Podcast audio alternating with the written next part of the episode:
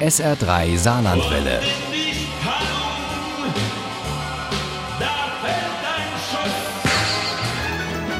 Der Krimi-Tipp. Er gilt als der größte Kriminalfall der schwedischen Geschichte. Der Mord am damaligen Ministerpräsidenten Olof Palme. Am 10. Juni haben die Ermittler einen längst verstorbenen Täter präsentiert und die Akten nach mehr als 34 Jahren geschlossen.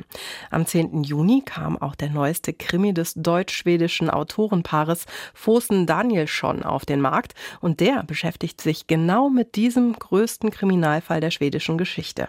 Uli Wagner stellt die Taten der Toten vor. Zinnober, so lautet der Codename für Palme in diesem Krimi über einen tatsächlichen Kriminalfall, der auch wegen der vielen Ermittlungspannen unrühmlich in die Geschichte eingegangen ist.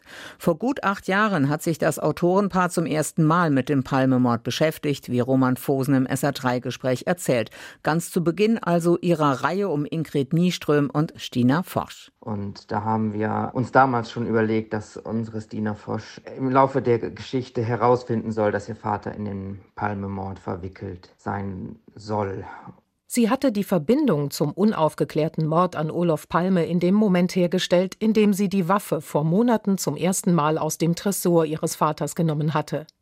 Nach einem Revolver dieses Modells wurde seit über 30 Jahren gefahndet. Sie inszeniert ihren Selbstmord auf der Ostsee und taucht unter, während Ingrid Nieström in Växjö abtastet, ob die Kollegen bereit sind, in ihrer Freizeit und unauffällig den Fall Palme neu aufzurollen.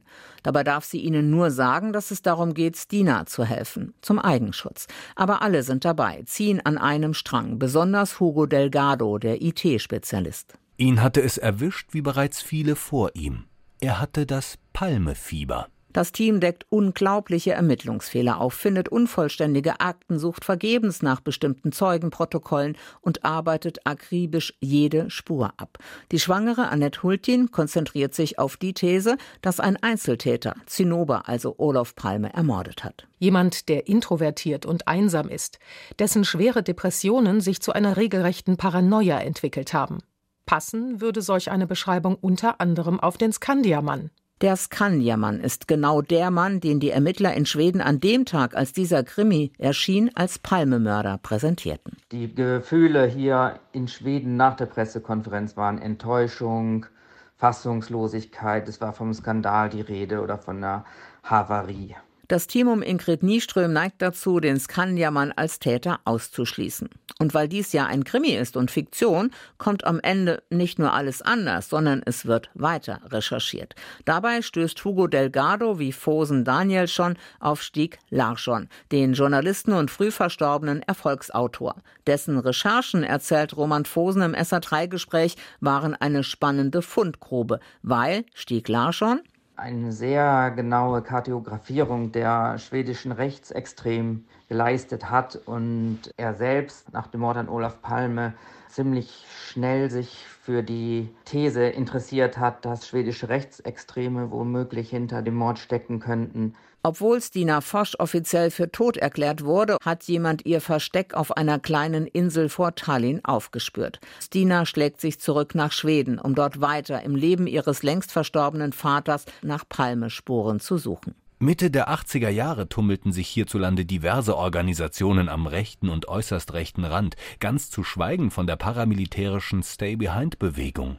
Die Taten der Toten von Roman Fosen und Kerstin Sinje Danielsson ist nicht nur gut recherchiert, sondern auch richtig ansteckend mit dem Palmefieber. Das packt einen und zieht mitten rein in eine Gesellschaft, in der Extremisten sich breit machen und militärische Spezialkräfte im Verborgenen handeln.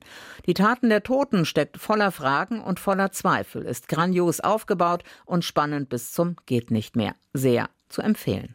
Die Taten der Toten von Roman Voßen und Kerstin Sinje Danielsson ist bei Kiepenheuer und Witsch erschienen. Das Taschenbuch hat 480 Seiten, kostet 12 Euro. Das E-Book gibt es für 9,99 Euro. Ohne Krimi geht die Mimi nie ins Bett. Für Mimi und andere Krimi-Fans. SR3 Saarlandwelle. Hören, was ein Land fühlt.